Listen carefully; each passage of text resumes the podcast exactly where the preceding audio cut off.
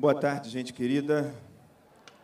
Que o Senhor continue abençoando a sua vida nesse formate. É, eu sei que eu fui apresentado, né, alguns títulos aí, mas eu gosto de me apresentar dizendo que eu sou casado com a Patrícia há 31 anos. Eu fui agraciado pelo Senhor e aí nós somos pais da Bianca fomos pai do Rafael, pai da Amanda e da Júlia, e Deus foi tão maravilhoso conosco que também nos abençoou mais ainda, e nós temos como netos o Miguel, o Heitor, a Manuela, a Maria Júlia e o Benício.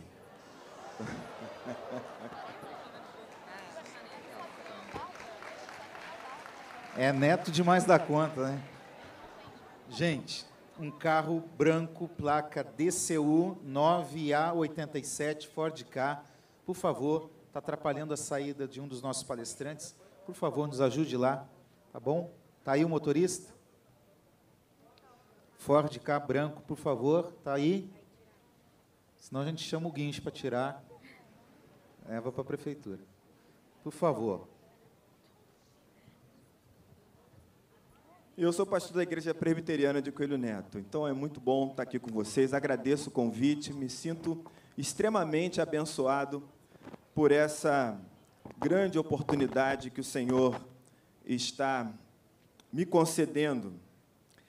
Bom, nosso tema, entre as histórias da Bíblia e a escrita da história, é, tem a ver com uma pergunta que, na maioria das vezes, ela não tem uma resposta, no meu ponto de vista, satisfatória. Porque muitas pessoas acabam perguntando se a Bíblia realmente pode ser utilizada como um documento histórico, se ela é um documento histórico ou não. Na realidade, a minha tarefa nessa discussão hoje aqui é dar a você uma resposta, porque você, se ainda não foi questionado em relação a isso, você será um dia. O pessoal que está na faculdade, ou que está entrando na faculdade, com certeza já ouviu pessoas falarem que a Bíblia não pode ser usada para se fazer história, para se conhecer história. Será que é isso mesmo? Será que a Bíblia ela deve ser encarada apenas como um livro de fé? Ou tem algo de história aí. Quando eu estava na graduação, eu presenciei uma professora minha respondendo a um aluno, dizendo que não, a Bíblia não pode ser usada como documento histórico. E aí o aluno retrucou ela dizendo: não, mas a Bíblia fala que a jumenta de Balaão falou. E a professora disse: é, mas jumento fala? Eu estava ouvindo isso. Né? É, e é claro que a resposta dessa professora é, foi uma resposta que também, no meu ponto de vista, estava permeada de preconceito, de discriminação, porque, na realidade, desde o início do século XX, se tem uma concepção do que seja um documento histórico, e a gente vai falar sobre isso aqui. Então, talvez você descubra se realmente você pode atestar isso dizendo não, a Bíblia é um documento histórico. Talvez você descubra também que uma coisa é você fazer uma abordagem teológica da Bíblia, outra coisa é você fazer uma abordagem histórica. Algumas pessoas me perguntam como, depois de tanto tempo estudando história, você continua crente. Como? E é isso. Eu fiz uma graduação em história, em história e continuo crente. Fiz um mestrado em história, continuo crente. Terminei o doutorado, continuarei crente. E se vier um pós-doc, eu vou continuar crente. Eu quero parafrasear aqui, por exemplo, um filósofo chamado Pascoal que dizia o seguinte: o coração tem razões que a própria razão desconhece. Eu digo mais, eu digo, a fé tem razões que a própria razão desconhece. Então, durante todo esse período acadêmico, me empenhando muito, estudando muito, a fé continuou guardada. Aliás, a minha área de pesquisa, que é em história antiga e relações socioculturais entre judeus e não judeus, ela surgiu exatamente porque eu queria me aprofundar na minha ferramenta de trabalho, que era a Bíblia. Então, continuo pastor, continuo pregando, continuo com o mesmo fervor que antes, apesar de ter estudado história. Ao longo do caminho, eu tive a oportunidade também de conversar sobre isso com vários alunos. Houve um curso que eu dei de cristianismo na UERJ, e no final do curso, alguns alunos me cercaram e começaram a conversar comigo exatamente sobre essas questões, ser historiador e ser cristão. E eu comecei a conversar com eles sobre isso, expor, né, agora sim, numa conversa particular, uma questão de fé.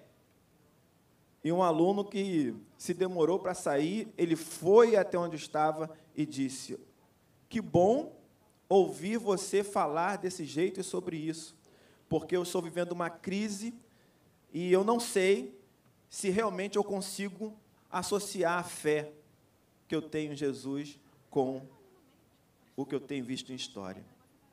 E ele disse: ouvindo você falar, eu percebi que há essa possibilidade. Então a nossa discussão hoje aqui talvez possa parecer uma discussão nova para teologia. Mas para quem é historiador, as informações que eu vou trazer aqui, os temas são bem básicos. São coisas que para nós já estão vencidas. E qualquer historiador que se preze vai dizer exatamente isso. Essas questões já estão vencidas. Não faz sentido hoje você questionar se a Bíblia é um documento histórico ou não. E eu vou dizer o porquê. Mas antes disso, é preciso que você saiba qual é o objeto de estudo da história. O que a história estuda de fato? Será que a história se preocupa em estudar documentos, sendo eles oficiais ou não? O que a história estuda? Qual a preocupação dessa área de conhecimento? A resposta é simples. Se a história faz parte da área de conhecimento científico chamada de ciências humanas, o que a história estuda? O homem.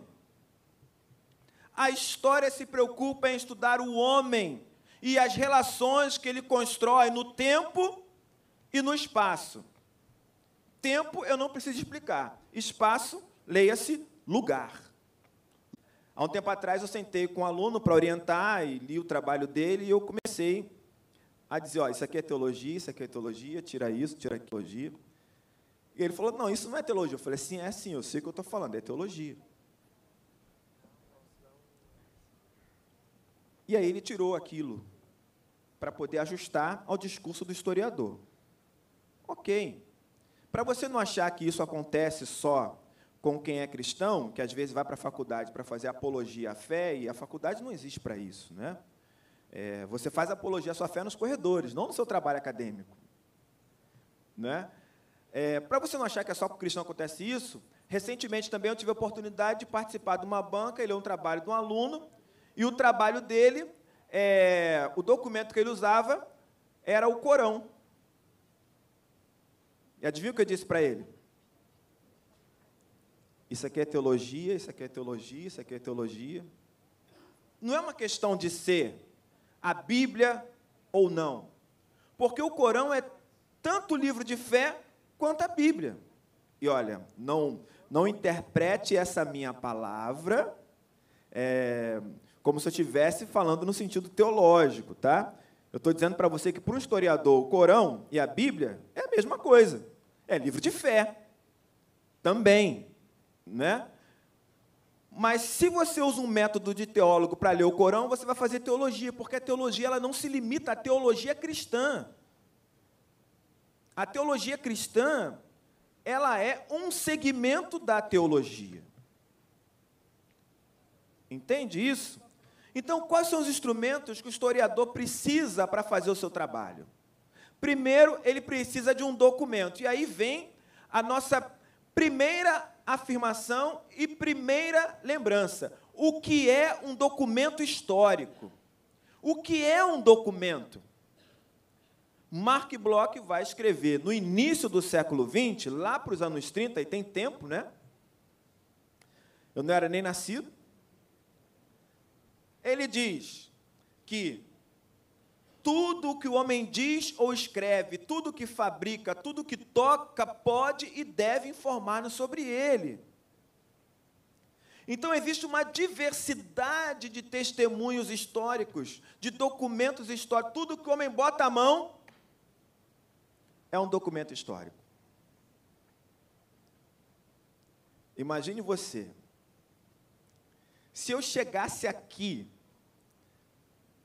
nessa igreja e ela estivesse completamente vazia, com as cadeiras organizadas assim, eu teria condições de falar alguma coisa sobre esse lugar e sobre as pessoas que, por um acaso, transitaram por aqui? Teria? Eu teria como falar sobre organização social, política, só olhando a disposição das cadeiras?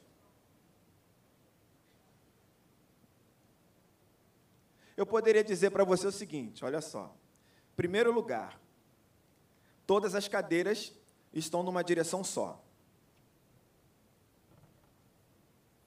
Eu poderia, por exemplo, tentar comparar essa forma de organizar o espaço com outras formas conhecidas e poderia chegar, de repente, à conclusão de possibilidades para uso desse espaço.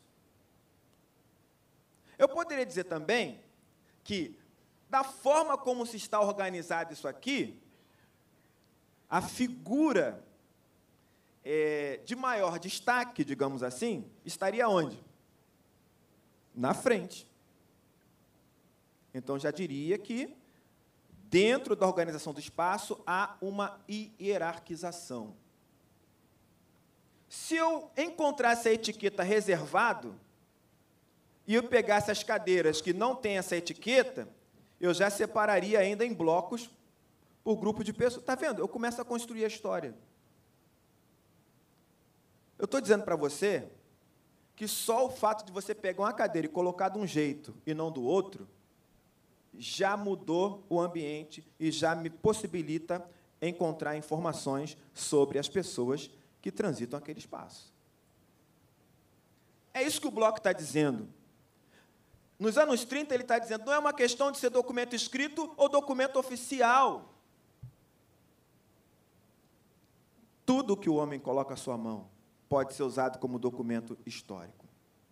E aí ele vai dizer o seguinte: seria uma grande ilusão imaginar que cada problema histórico corresponde a um tipo único de documento especializado para esse uso que o historiador das religiões se concentraria em consultar os tratados de teologia ou escolhas de hinos. Ele sabe bem que sobre as crenças e as sensibilidades mortas, as imagens pintadas ou esculpidas nas paredes dos santuários, a disposição e os mobiliários das tumbas, têm pelo menos tanto para lhe dizer quanto muitos escritos. Quer ver? Vou fazer um, vou dar um exemplo aqui de historiador agora para você. Não entre em crise, tá bom? Não entre em crise. Dá glória a Deus, certo? Não entre em crise. Eu estou convivendo bem com isso, tá? É, geralmente, quando a gente vai para o texto bíblico, vou dar um exemplo aqui da primeira epístola aos Coríntios. Quando a gente pensa em igreja, qual é a imagem que vem na sua mente? Igreja de Corinto. Pensou, né? Pensou no auditório, no templo, não pensou?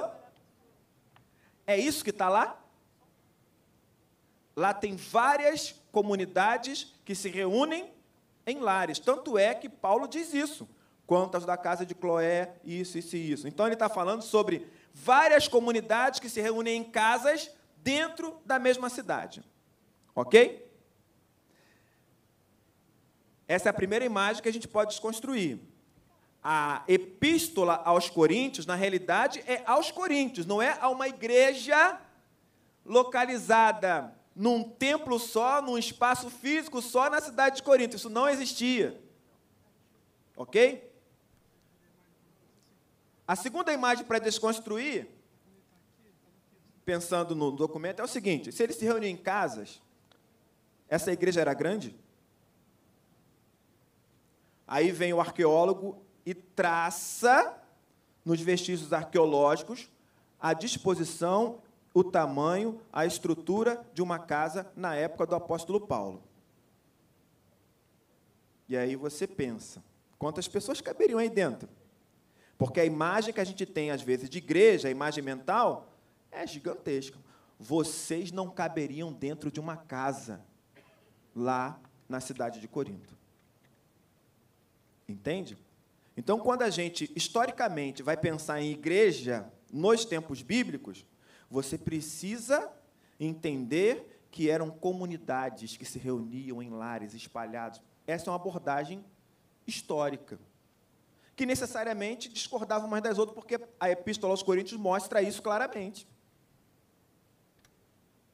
Entende? Então, perceba, a gente precisa recorrer a outros documentos, porque isso fortalece ainda mais a nossa análise. Ainda mais. Né? A Bíblia ela, ela tem é, muitas narrativas que, quando a gente conhece a história de fato, elas se enriquecem. Elas se enriquecem. Né? Ah, e aí, é preciso que eu diga isso. Né? São questões de interpretação também toda interpretação é uma interpretação. Certo? Não é uma verdade, é uma interpretação. É uma possibilidade. Então você imagina você vendo Jesus num casamento e conhecendo a cultura judaica e sabendo que o casamento durava dias. E o pessoal estava chapando, né? Você imagina mulher, é, Maria, uma mulher sem esposo, num casamento desse, e como mulher servindo aos homens, e os homens, ó, durante dias. Aí o vinho acaba. Maria vai até Jesus e diz: Acabou o vinho.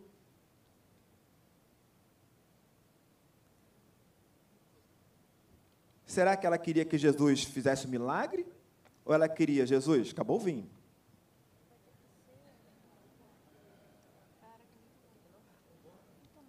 Bora? Aí Jesus fala assim para ela: Ainda não chegou a minha hora. Hora de quê? De fazer o um milagre ou hora de ir embora?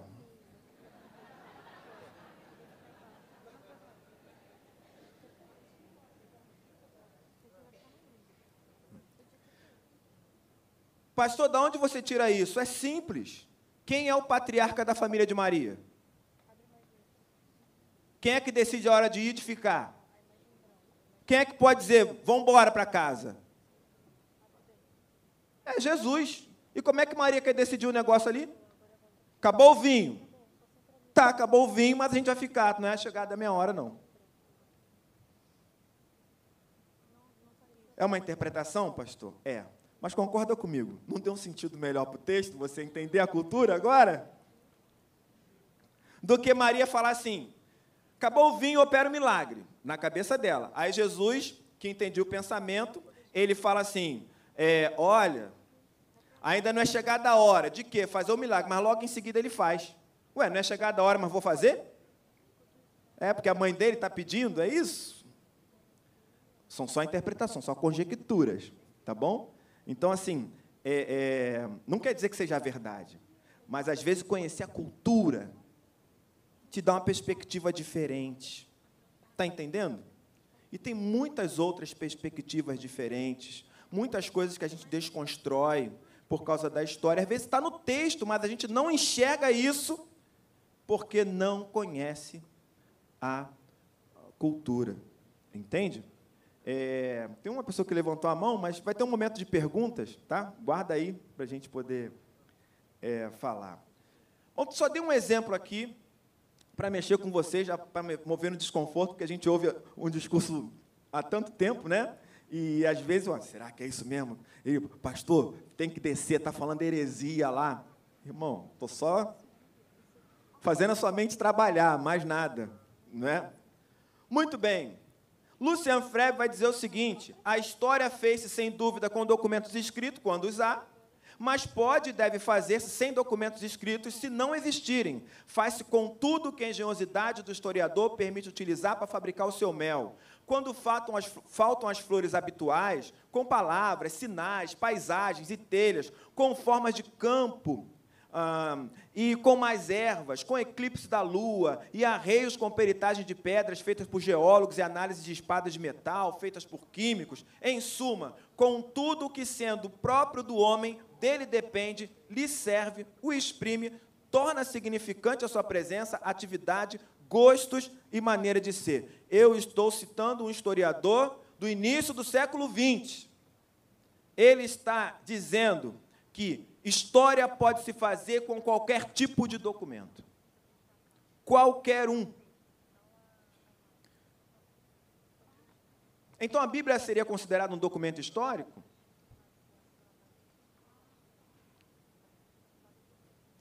É uma boa pergunta, né? Porque se você pega a minha afirmação de que documento histórico pode ser tudo aquilo que o homem produz, e você diz a Bíblia pode ser tratada no documento histórico, o que, que você vai ter que admitir? Um homem produziu. Isso é contra a nossa teologia? Claro que não. A doutrina da inspiração, se não for assim aqui, me, me avisem pelo amor de Deus, tá? A doutrina da inspiração, ela se refere à influência do Espírito Santo para que a pessoa pudesse escrever, mas Deus não anulou a cultura, a experiência de vida, a, a, a, trajetória de quem estava escrevendo. Ele escreve sobre os seus acertos, sobre os seus erros, sobre as suas frustrações, decepções. Ele registra as suas orações. Por mais que nós, que às vezes nos consideramos super santos, achemos que sejam orações indignas, que a gente não faz. Porque o salmista faz, ele diz, lá no Salmo 39. Desvia de mim o teu olhar, Senhor, para que eu possa ter um pouco de felicidade. Essa foi a oração. Mas se a gente fizer uma oração dessa, é pecado. Por quê? Porque a gente é mais santo que o salmista.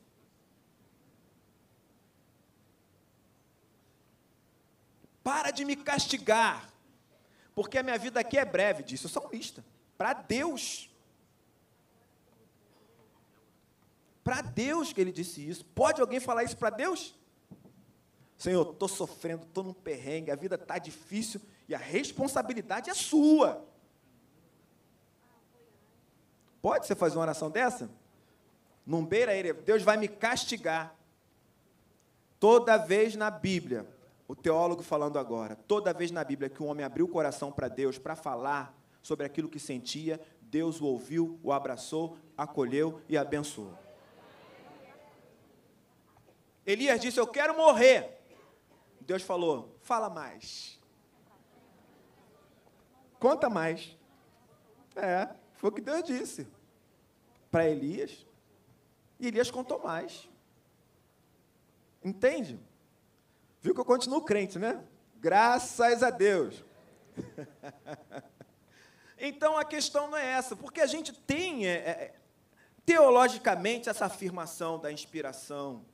E a gente sabe que que a Bíblia, como documento histórico, ela vai nos fazer conhecer uma sociedade, uma época, homens e mulheres que viveram em determinado tempo, em determinado lugar, que tinham suas aspirações, expectativas. E a gente aprende no seminário que precisa realmente investigar sobre isso para se aproximar mais daquilo que o texto quer dizer. E não sair por aí falando bobagem, né? dizendo que, como disse Jesus, é dando que se recebe. Jesus nunca disse isso. Nunca disse isso.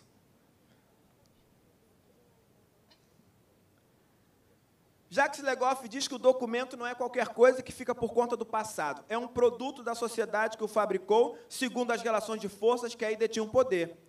E ele vai dizer que só a análise do documento enquanto monumento permite à memória coletiva recuperá-lo e ao historiador usá-lo cientificamente.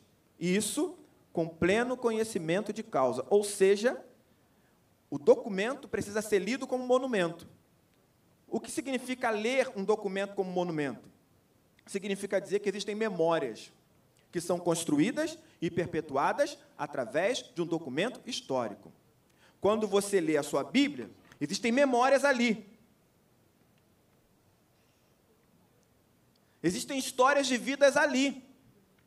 E você precisa ler também a partir dessa perspectiva.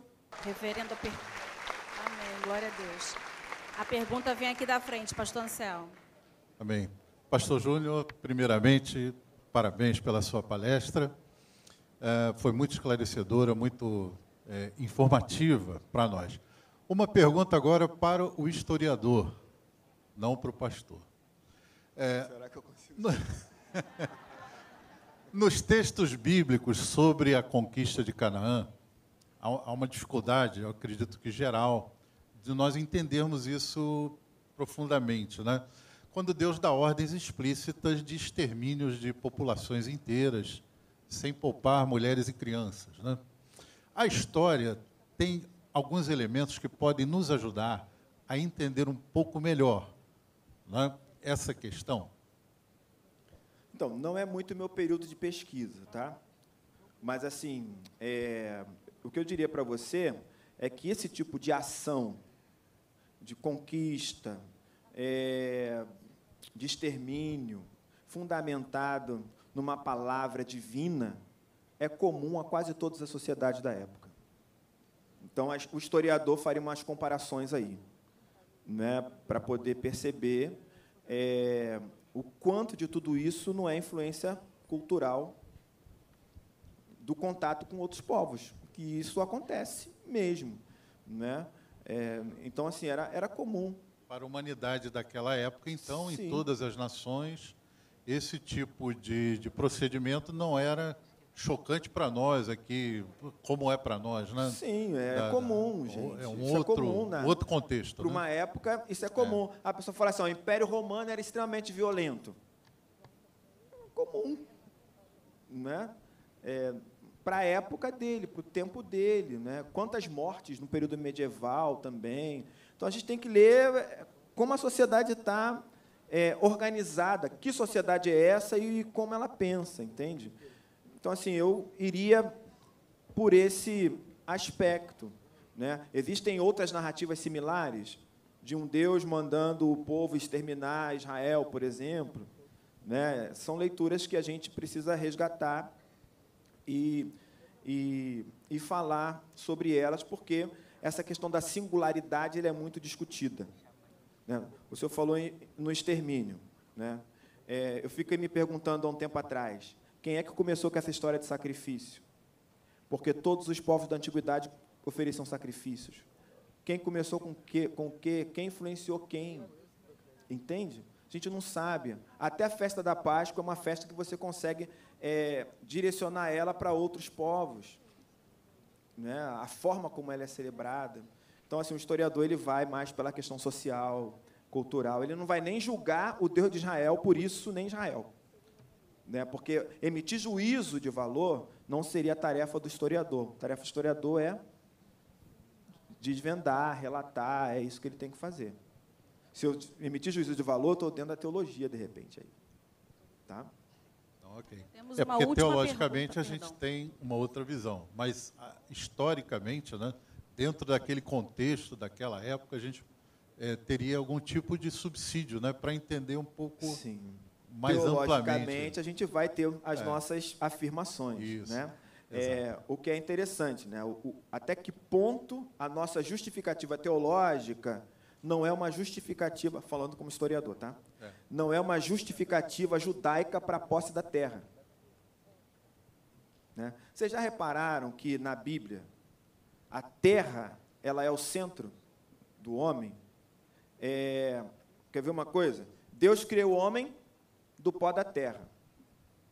Quando ele anuncia a sentença de morte, ele diz: do pó vieste. E enquanto ele estiver vivo aqui, o que, que, que ele tem que fazer? Cuidar da terra. Ou seja, historicamente, o que, que você diria? Há uma explicação dessa sociedade que está falando sobre essas origens, que ela é extremamente ligada à terra.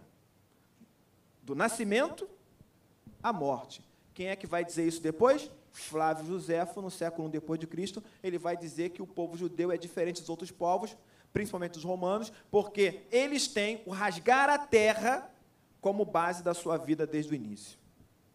E Flávio Josefo não é cristão, não está escrevendo, entende? É, mas aí é uma questão do historiador. Né? A teologia vai justificar mesmo, vai ter a questão do desenraizamento, exílio, e que teve que matar para não se contaminar, tem essas coisas assim. Mas historicamente não dá para comprovar. Né? Tá? Obrigado. Reverendo, tem mais uma última pergunta. Quais livros o senhor indica para a gente conhecer um pouquinho da Me, cultura? me dá um sinal aí que eu não estou te vendo. Ah, sim. Quais livros o senhor indica para a gente conhecer um pouco mais da cultura de Israel e ajudar no no- na interpretação da leitura bíblica?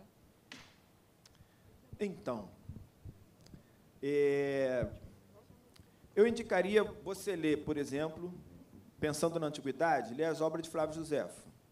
Eu acho que é, é uma obra extensa, mas principalmente a antiguidade judaicas, que é uma reconstrução de toda a história do povo, ah, te ajudaria a conhecer um pouco da cultura.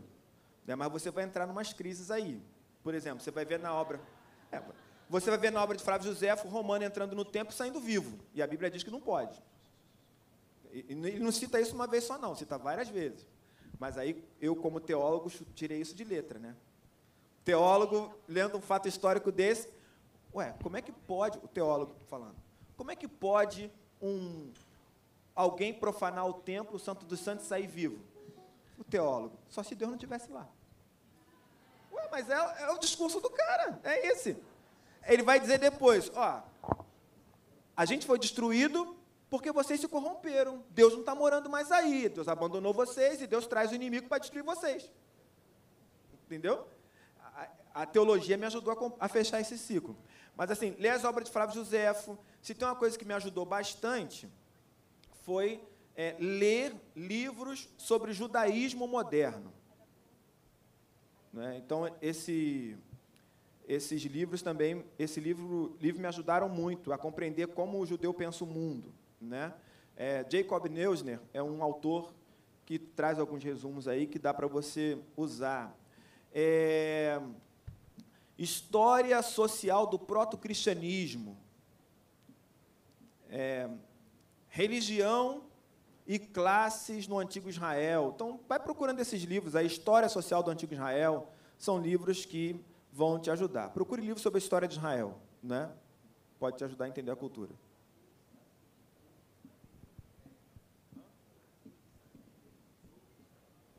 Aqueles da Bíblia e os outros da Bíblia. O pastor está indicando aqui, pastor Assi. Aqueles da Bíblia e os outros da Bíblia. Fundamentalmente, procure livros que falem sobre a cultura.